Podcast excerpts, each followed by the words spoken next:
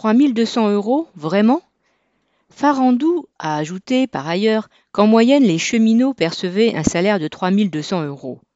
Alors du technicentre au guichet, de l'escale au contrôle, à nos fiches de paye. Il est grand temps de se faire payer la différence. SNCF Strasbourg.